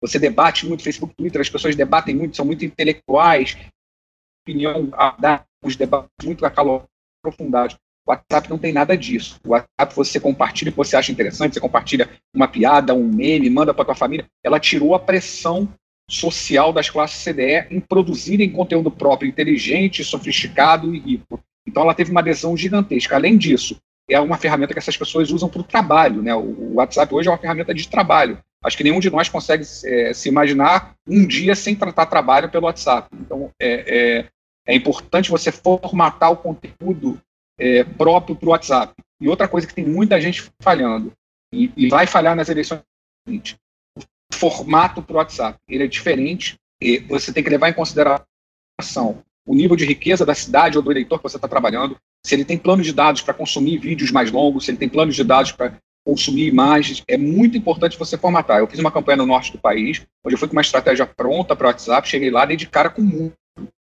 As pessoas não estavam engajando pelo conteúdo que eu estava distribuindo, eu fui descobrir. A cidade, é, os locais que eu estava fazendo, as pessoas tinham pacote pré-pago, não conseguiam internet fácil, e não estavam dispostos a consumir o pacote de dados dela para ouvir a mensagem do político que eu estava fazendo campanha. Ou seja, é importante você não só utilizar o WhatsApp, como você entender quais são as características demográficas do teu eleitor e adaptar o teu conteúdo para isso. Mas eu não tenho a menor dúvida que o WhatsApp vai ser a primeira tela das próximas eleições. E o que, que a gente fala depois de uma aula dessa, gente? Meu Deus, maravilhoso. eu acho que não tem nem o que pontuar. É exatamente isso. Né? E, e, eu acredito assim, o WhatsApp vai ser a primeira, e o segundo é o Instagram. Por quê? As pessoas, elas, ela tá parada lá na fila do pão, o que, que ela tá fazendo? Ela não vai para o Facebook ler alguma coisa. Ela quer ver imagem. Então ela vai correr, correr, correr, correr. Então, assim, ela fica lá no WhatsApp e no Instagram. Eu acho que essas são as duas ferramentas que a gente deve considerar quando se pensar em mobilização. É lógico, o Instagram a gente tem que ainda encontrar ferramentas, é, estratégias melhores de mobilização, acredito eu, mas o WhatsApp é uma grande ferramenta. Eu penso que vale a pena ressaltar uma figurinha que é, é tipo a Pepsi das mídias. É, se bem que o WhatsApp não é uma mídia social, né, um mensageiro eletrônico, que é o Telegram. E que com várias restrições que o WhatsApp tem imposto agora, o Telegram entrou naquela parada de que aqui está tudo liberado.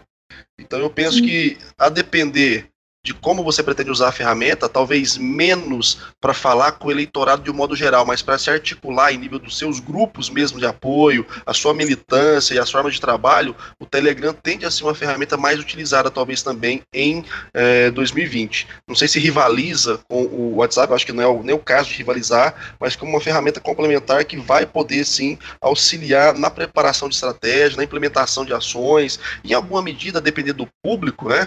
Eu, eu tenho um amigo, eu o Paulo Renan, que talvez esteja nos ouvindo agora, é, ele é o único cara que me faz instalar e desinstalar essa porra desse Telegram, porque só ele que usa, que eu conheço. Mas tem uma galera, assim, que, que, que participa, que, que, milita muito pelo Telegram.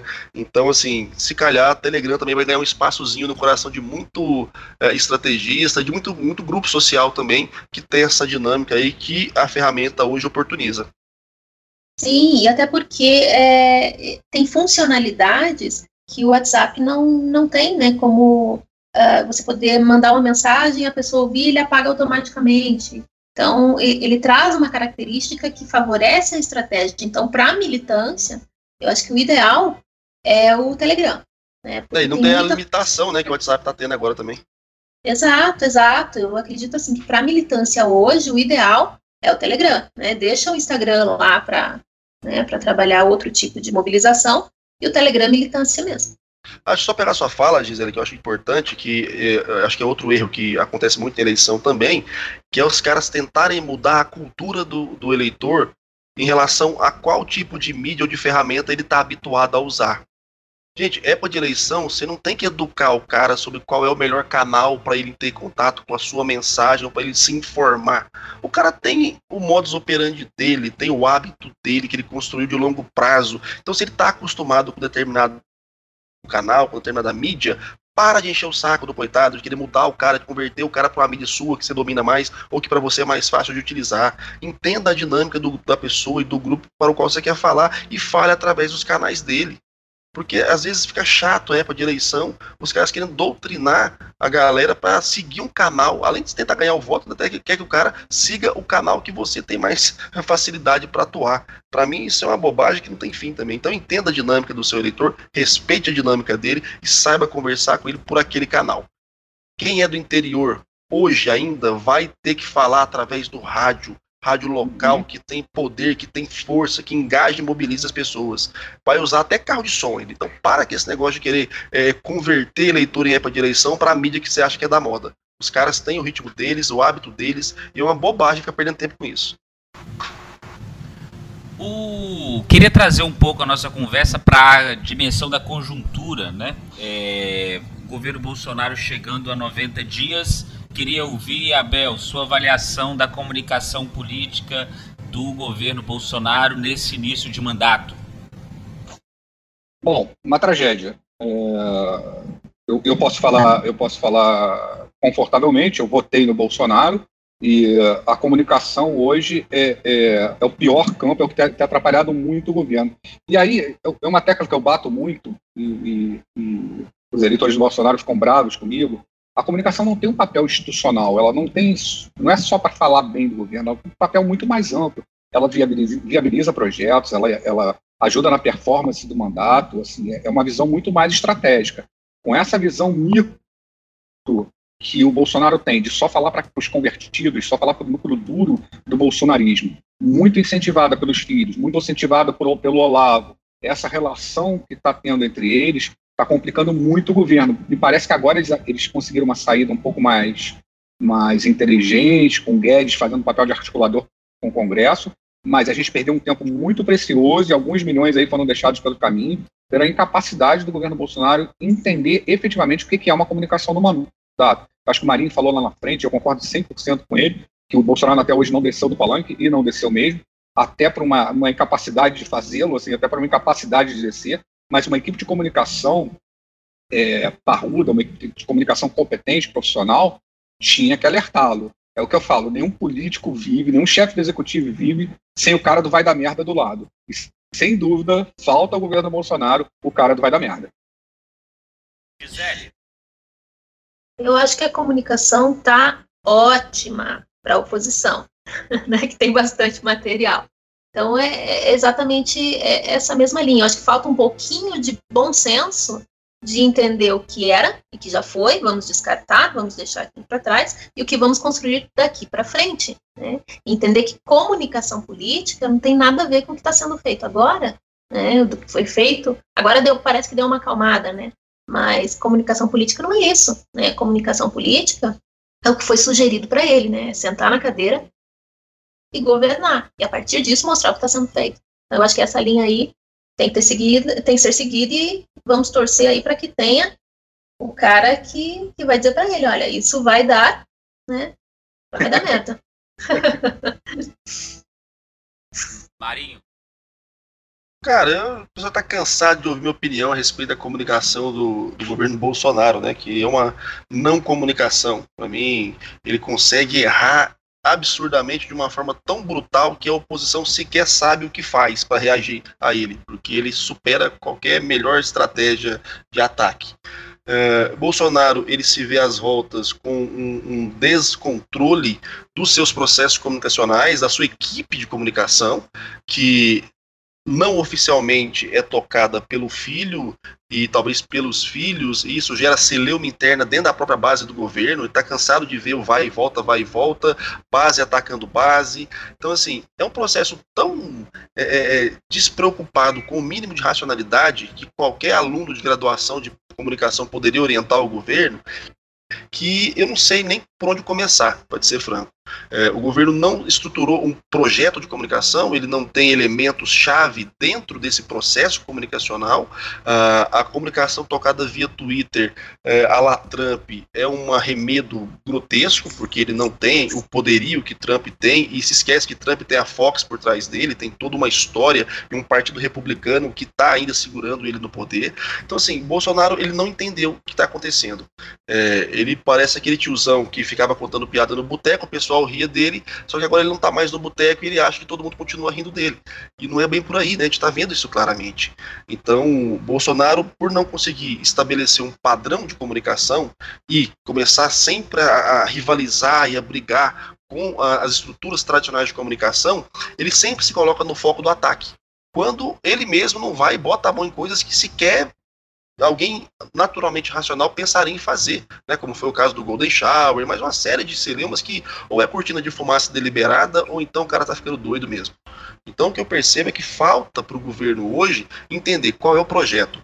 Eles venderam o projeto, esse projeto tinha potencial de execução e rápido, porque ele já vinha numa lógica que o Temer começou a girar e que o Rodrigo Maia, para mim, é o principal é, é, é motor para o negócio, só que eles estão perdendo tempo fazendo olavices escatológicas no Twitter, seguindo um cara que não, na minha leitura, é, é das criaturas mais abomináveis que se pode chamar de intelectual no mundo, ao invés de trabalhar um processo racional né, que dê a ele sustentação.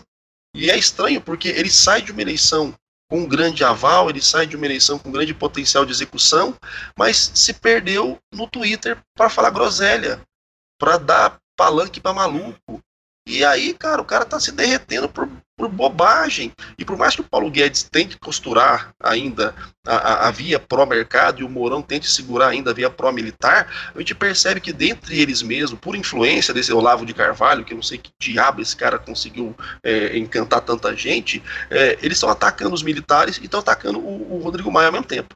Né? Eles se esquecem que eles dependem dos dois para se manter ativos. E nessa celeuma toda, a gente está começando a ver que o mercado começou a reagir mal a bolsa começou a cair, o dólar começou a subir e o pessoal está começando a ficar impaciente. Ou seja, se eles não pararem agora com essa bobagem de ficar fazendo groselha em Twitter e entender que é necessário uma linha uníssona de comunicação para estruturar a mensagem e para de fato dar credibilidade ao governo Bolsonaro, eu já disse isso várias vezes. Vou sentar, pegar minha pipoca e ver o bolsonarismo engolindo o Bolsonaro. Porque eu não acho que os militares ou o mercado que agora conseguiu botar a mão no pote vai largar por conta dele. Então, se ele está dando trabalho para o próprio governo, eu acho que mais cedo ou mais tarde vão tirá-lo do próprio governo, vão dar um sentar lá Cláudia nele. Porque hoje, cara, na minha leitura, o que mais atrapalha o governo Bolsonaro é ele e os filhos. Então, sei lá. Aí, aí nesse caso, o Darlan não tem estrutura de comunicação que dê jeito. É só o silêncio mesmo que melhora. É, e, e, o, pior é que o Bolsonaro é um cara dependente, ele é um, é um presidente muito dependente das redes sociais, porque quando você briga com o maior grupo de comunicação do, do país, você está apostando todas, todas as fichas no canal direto com o eleitor. E eu não vejo nenhum mal nisso. É, é, esse rompimento foi um ativo eleitoral do Bolsonaro, sem sombra de dúvida. Né? Ele teve coragem de romper com a Globo e, e, e isso rendeu votos, rendeu um ativo eleitoral para ele, mas ele precisa usar de forma muito inteligente agora esse canal direto com, de comunicação com o eleitor. E, e, aí até a própria militância bolsonarista tem atrapalhado muito ele. Eu, eu vou dar um outro exemplo eu falei que a, que a ideia do Bolsonaro de fazer uma live semanal era uma tragédia. E as pessoas bombardearam, ah, dessa vez Pai Abel errou, não sei o quê. E eu falei, cara, vocês não estão entendendo. Eu, não há, eu acho que ele tem que fazer um vídeo gravado por semana. Esse, ele tem que se comunicar diretamente com o eleitor. Essa comunicação só não pode ser ao vivo. Assim, não é surpresa para ninguém que o Bolsonaro não é um gênio da retórica. Ele falar uma batatada que não tem volta, alguma coisa, uma temeridade ali no ao vivo, e aquilo reverberar pelo país inteiro, não custa muita coisa. Ele não é um cara que precisa do formato ao vivo para atingir muita gente. Então, assim, não tem justificativa para que isso seja, seja feito ao vivo, não tem justificativa para que não seja um material gravado e editado, mesmo que seja um material cru, um material bem, bem direto mesmo. Então, até nesses mínimos detalhes, a comunicação do Bolsonaro vem falhando lamentavelmente. Assim. É, é, é, e é muito ruim, é muito ruim para o país como um todo. A gente perde muito tempo.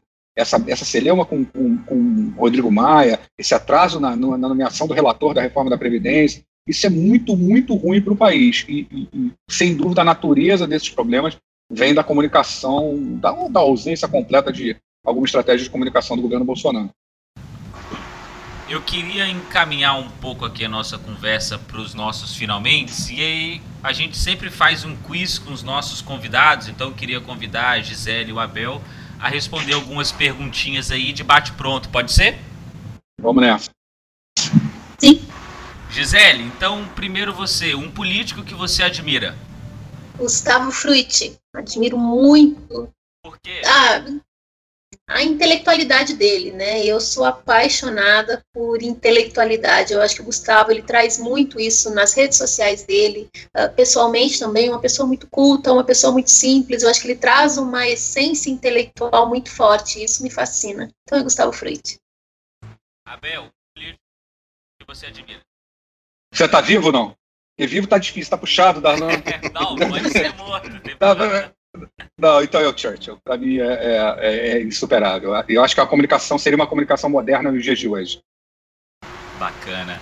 É, Gisele, uma campanha que te marcou, pode ser que você tenha participado ou que você viu de longe. Ai, ai, ai. Eu tenho que falar mesmo? Tem. Eu vou entregar duas coisas aqui, né? A primeira é a minha idade. Campanha de 1989 Lula em Curitiba. Então, agora eu vou abrir meu coração um pouco aqui, né, porque uh, essa campanha especial foi a primeira que eu participei, e eu era pequenininha, eu era bem pequenininha, mas eu lembro perfeitamente, porque o meu pai fazia parte do MST, então, ele fazia parte da militância também, e nós íamos num, num, lugar chamado Rua 15, que é a principal rua aqui de Curitiba, e a gente ia militar na campanha de 1989. Que bacana. Abel, uma campanha que te marcou. Olha, eu vou, eu vou trazer do macro universo da Gisele para um universo menor. Foi uma campanha que eu participei em 2016 para a Prefeitura de Nova Iguaçu, uma cidade na Baixada Fluminense, no Rio de Janeiro. Se você quer entender um pouco do Brasil como um todo, você vai fazer campanha na Baixada Fluminense, porque lá tudo acontece, tudo a gente teve que desmentir o nosso adversário, distribuir um vale compras no supermercado com carimbo no nosso número para as pessoas irem pegar 200 reais em compras que a gente tinha distribuído. É, assim, você, não, você vive de absolutamente tudo. É um universo fascinante, ninguém dorme, mas assim, você faz campanha na Baixada Fluminense, você está pronto para fazer campanha em qualquer lugar do país ou do mundo. Muito bom. Gisele, um slogan de campanha que te marcou. Um slogan? Um slogan, sei lá, um jingle, pode ser? Pode ser também. Bom, eu vou no clichê, né, que é a, a, aquela tão conhecida do Lula, né, Lula lá, uma estrela brilha, mas assim, mas a que eu gosto mesmo, né, que, que é a minha paixãozinha, porque eu sou carnavalesca, e muito carnavalesca, eu amo carnaval mais do que o meu próprio aniversário, Natal, Ano Novo, tem uma que é do Getúlio, de 1950, que ela tem bem essa pegada que é um jingle, é, bota o retrato do velho, bota no mesmo lugar. Você roubou o meu, Gisele. Gente, isso cabe muito bem numa marchinha, pensa só. Então eu gosto muito é, da, do Getúlio de 1950, um, um jingle mesmo. Abel, um jingle. É, pois é, a Gisele, a Gisele me ferrou. Porque eu ia falar essa do Getúlio. Eu acho que, inclusive, alguns compassos é, é, que tem marcha e alguns compassos infantis dessa, desse jingle do Getúlio, é, voltando um pouquinho para a mensagem subliminar, eu acho que foi muito, muito bem trabalhado. Mais uma vez, voltando para a campanha de Nova Iguaçu, eu vi o maior fenômeno de jingle contemporâneo é, de impacto na campanha foi o jingle, e eu convido as pessoas para procurarem no YouTube, que é Tem Jeito de, Fazer Bem Feito. Eu vi que eu ia ganhar essa eleição, uma eleição muito difícil, que a gente chegou em, saiu em terceiro lugar, era uma, era uma disputa contra um cara que tinha sido prefeito três vezes, estava disputando o quarto mandato, e eu vi que a gente ia ganhar a eleição quando eu vi uma pessoa com a bandeira do nosso adversário na rua cantando o nosso jingle. Passou uma Kombi com o nosso, com o nosso jingle e ela estava cantando, que ele pegou, ele virou um hit na cidade inteira. Então, assim, eu não vou dar o desprazer de cantar o jingle aqui para vocês, não vou penalizar os ouvintes do podcast dessa forma, mas eu convido para procurarem no YouTube. Tem gente que faz olha lá. O Rogério Lisboa, assim, foi muito bom, foi um jingle que pegou muito. Bacana. Então, é, no final do episódio, nós sempre, sempre colocamos os jingles aqui sugeridos. Então, vou colocar. Esse está no YouTube também, né? Ah, tá sim. Então, nós vamos colocar então esse e coloca o é, de Getúlio Vargas de 50. Pode ser? Sim, claro. Sim. Show. E aí os nossos ouvintes podem, ao final do episódio, conferir os dois jingles aí sugeridos pelos nossos convidados. Marcos Marinho, sua dica cultural, livro, vídeo ou filme? Cara, a gente tá vivendo aí, a gente viu, né, a gente tá gravando na segunda-feira e nesse final de semana uma coisa que ocupou muito as redes sociais foi a questão da, da exaltação do, do presidente a comemoração do golpe de 64.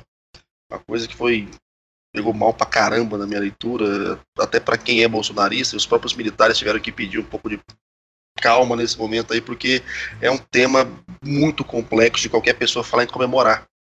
É, e para pegar essa esteira também, a gente está falando de um grupo onde tem pessoas do grupo, inclusive o chanceler maluco, é, que fala que o, o nazismo é de esquerda.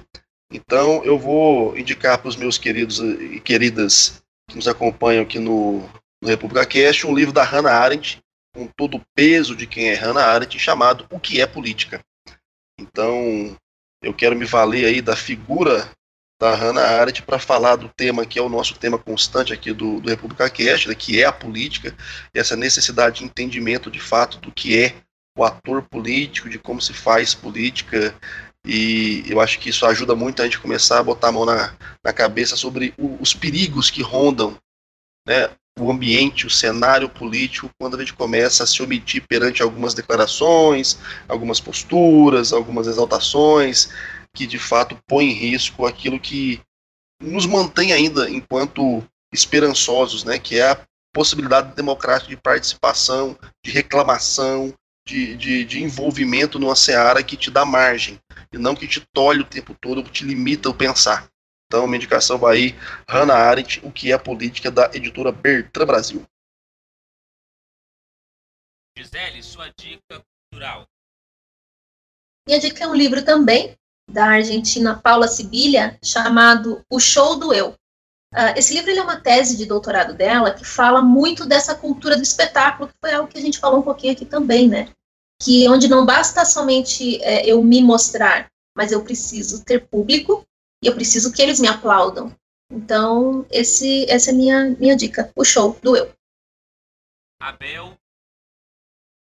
Cara, é, posso dar duas, Darlan? Claro. Posso roubar um pouquinho? Duas dicas de livro, cara. Primeiro, assim, é, eu acho que por trás do marketing político, acho que por trás do marketing como geral, existe é, é, a psicologia comportamental e os estudos aprofundados desse campo que já deu dois prêmios Nobel de economia para dois psicólogos, né? Assim, então, um deles, uma das minhas dicas é um desses prêmios Nobel, Daniel Kahneman, Rápido e Devagar, é um livro extraordinário, vai, vai mudar a forma com, com que as pessoas enxergam o mundo, enxergam a, a reação das, das pessoas, a tomada de decisão, é, um, é uma obra fora de série. E no contexto político, eu acho um livro obrigatório do que eu classifico hoje como um dos maiores intelectuais do país, que é A Corrupção da Inteligência, do Flávio Gordon. É, não importa o seu viés político, não importa o que, que, você acredita, se no socialismo, se no liberalismo econômico, é, é, é, um livro que vai ser um divisor de águas. A Corrupção e Inteligência do Flávio Gordon, acho que já está na décima edição. Eu classifico, para quem gosta de política, é um livro imperdível. Muito bom. Minha dica cultural é um livro, ele não está em português, está em espanhol, né? Razões do Voto, é do Javier Sanches Galícia. Ele, ele traz uma discussão sobre as diversas teorias que fundamentam a perspectiva da escolha do voto. Então é um livro muito bacana e que é, quem atua na área é uma temática muito importante, buscar entender como se configura e se constrói o voto na cabeça do eleitor é fundamental aí no desenvolvimento do processo das estratégias de uma campanha eleitoral. Pessoal, quero agradecer imensamente a presença de vocês, Gisela e Gisele e Abel, muito obrigado. E Gisele, deixa aí suas, suas últimas palavras e deixo também as portas abertas para você estar conosco em outros momentos. Muito obrigada, Darlan. Obrigada, meninos.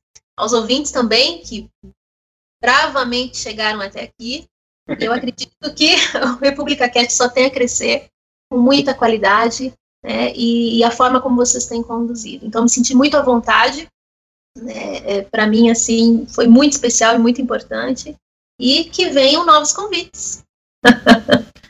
muito bom. Abel, muito obrigado por tudo e deixa as portas abertas do República Cast. Ô, Darlan, muito obrigado pelo convite, é uma honra participar, parabéns pela iniciativa. É, é, é sempre bom a gente ter um, um debate político sóbrio, sadio, é, sem, sem meias palavras, mas com respeito às divergências, com respeito à diversidade.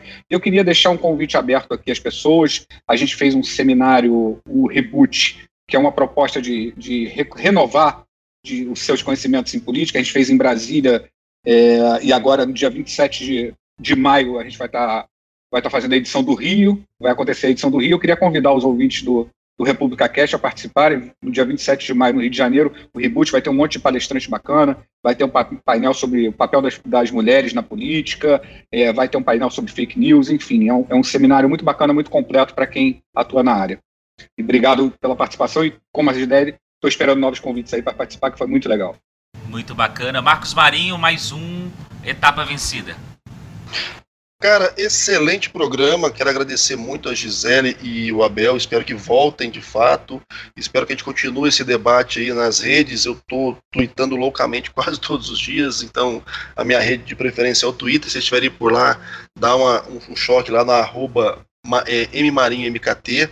Uh, eu acredito que a gente tem conseguido, Darlan, trazer de fato pessoas muito interessantes, com backgrounds diferentes, com visões de, da política e, e, e, e, das ideias de como se fazer marketing político diferentes, que em alguns momentos coadunam e outros conflitam, eh, mas fundamentalmente eu acho que a gente tem conseguido manter um padrão de qualidade que quem tem nos acompanhado aí já em todas essas edições do República Cast está ficando satisfeito. Eu espero que cada vez mais a gente consiga levar isso para esse pessoal e como eu tenho repetido, né, gente? Nos ajudem a fazer o República Cast crescer. Quanto mais a gente conseguir crescer, mais estrutura a gente pode começar a ter também, e obviamente isso vai é, reverberar na qualidade do nosso conteúdo, na, na, nas próximas ações que a gente pode realizar a partir do República Cast. A Darlan já conversou em bastidor que a gente tem muito interesse em fazer eventos do República Cast, cursos. Então, assim, bora ajudar a gente a fazer crescer o programa. Se você está gostando, compartilha com essa galera aí, dê suas ideias, é, sugira pauta, porque, como eu sempre falo, falar de política sempre tem assunto demais, pessoal. Obrigadão. Para os sobreviventes que chegaram até aqui, vocês ficam agora com os nossos jingles escolhidos pelos nossos convidados.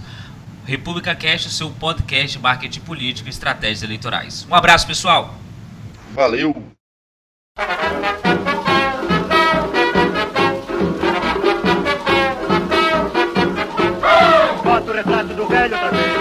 No mesmo lugar. Bota o retrato do velho pra mim, bota no mesmo lugar. O sorriso do velhinho faz a gente trabalhar. O sorriso do velhinho faz a gente trabalhar. Oh! Bota o retrato do velho pra mim, bota no mesmo lugar. Bota o retrato do velho pra mim, bota no mesmo lugar. O sorriso do velhinho faz a gente trabalhar. O sorriso do velhinho faz a gente trabalhar. Eu já botei o meu, não vais botar, já enfeitei o meu, vais enfeitar o sorriso do velhinho, faz a gente se animar, o sorriso do velhinho, faz a gente se animar. Oh! Bota o retrato do velho, bota no mesmo lugar, bota o retrato do velho, bota no mesmo lugar, o sorriso do velhinho, faz a gente trabalhar, o sorriso do velhinho, faz a gente trabalhar. Eu já botei o meu, não vais botar, já enfeitei o meu, vais enfeitar o sorriso do velhinho, faz a gente se animar, o sorriso do velhinho, faz a gente se animar.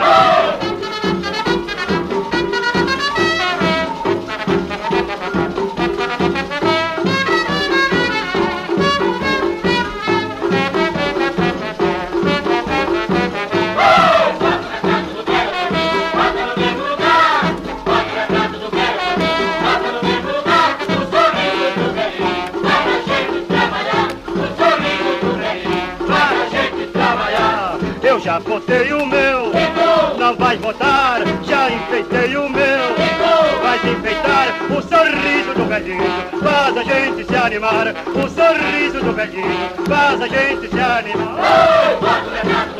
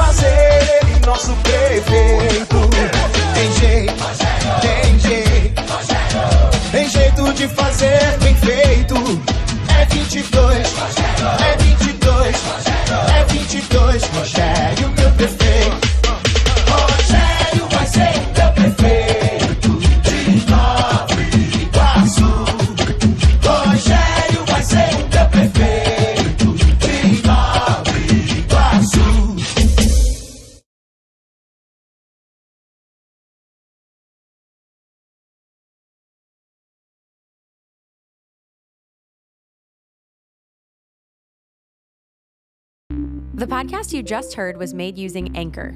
Ever thought about making your own podcast? Anchor makes it really easy for anyone to get started. It's a one stop shop for recording, hosting, and distributing podcasts. Best of all, it's 100% free.